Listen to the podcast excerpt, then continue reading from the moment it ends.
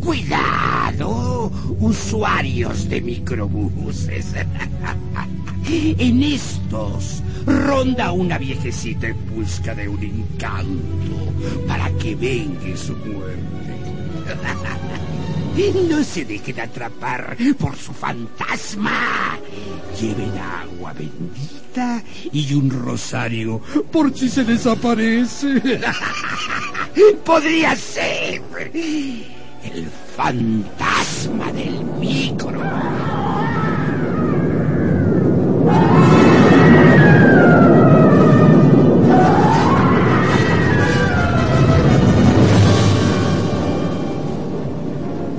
Corre, corre. Son hombres malos. No te dejes alcanzar. Quieren hacerte daño. Fueron las palabras de alerta de aquella viejecita que frecuentemente veía en el microbús que abordaba para ir a la escuela.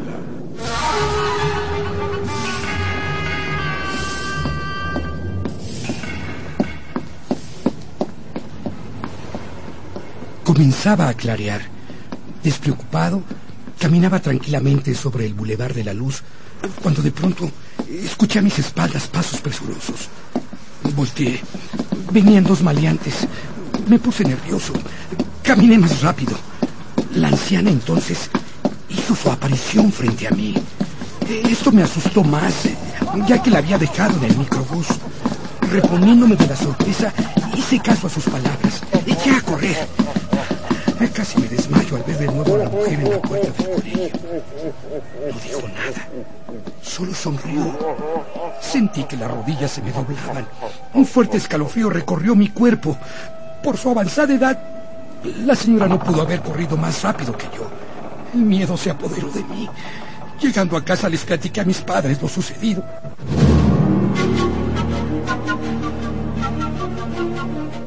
No te preocupes, hijo. Es el ángel de tu guarda. Pero papá... No pasa nada. Ella te va a cuidar. Al otro día estaba la misma viejita en la parada del autobús. No cruzamos palabra. Me llamó la atención su blanca cabellera que le llegaba abajo de la cintura. Un rebozo negro la cubría. Llegó el micro y lo abordamos. Volteaba y me sonreía. Pero un día no la vi. Llegó el micro, lo abordé, pero de pronto empecé a sentir mucho frío. Miré hacia mi izquierda y junto a mí estaba la viejita. Se me heló la sangre. Oí su voz. Ya no era la misma que me había alertado de los asaltantes. Era gutural. El miedo invadió todo mi ser. Tú me debes un favor. Yo te salvé.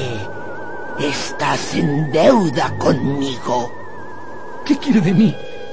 Que me ayudes. ¿Cómo puedo ayudarla? Vengando mi muerte. Tú conoces quién lo hizo. ¿Yo lo conozco? Sí.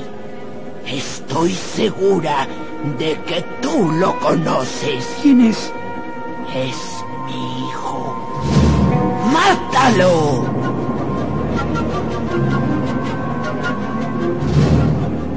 Aterrorizado por aquella confesión, un grito ahogado salió de mi garganta. Miré hacia donde instantes antes se hallaba la anciana. Ya no estaba. Presa del pánico bajé del micro. Ya no fui a la escuela. Regresé a la casa. Estaba mi papá y le platiqué lo sucedido.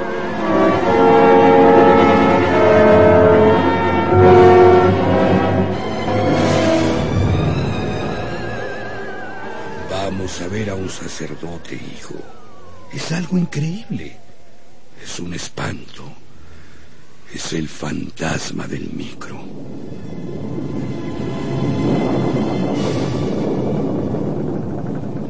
Una vez en la iglesia, el sacerdote me dijo, Ten calma. Toma este rosario y esta agua bendita. Llévalo siempre contigo. Son tu protección. Reza mucho.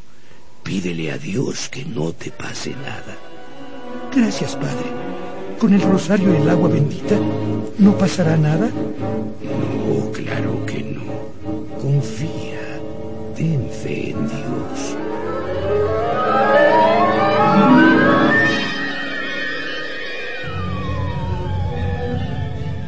No quería ir a la escuela para no verla. Tienes que ir con el agua bendita y el rosario. No te pasará nada. Papá, yo tengo miedo. No tienes por qué tenerlo, hijo. Con temor, llegué a la parada del autobús. Nervioso, volteaba para todos lados. La viejita no estaba. Me tranquilicé.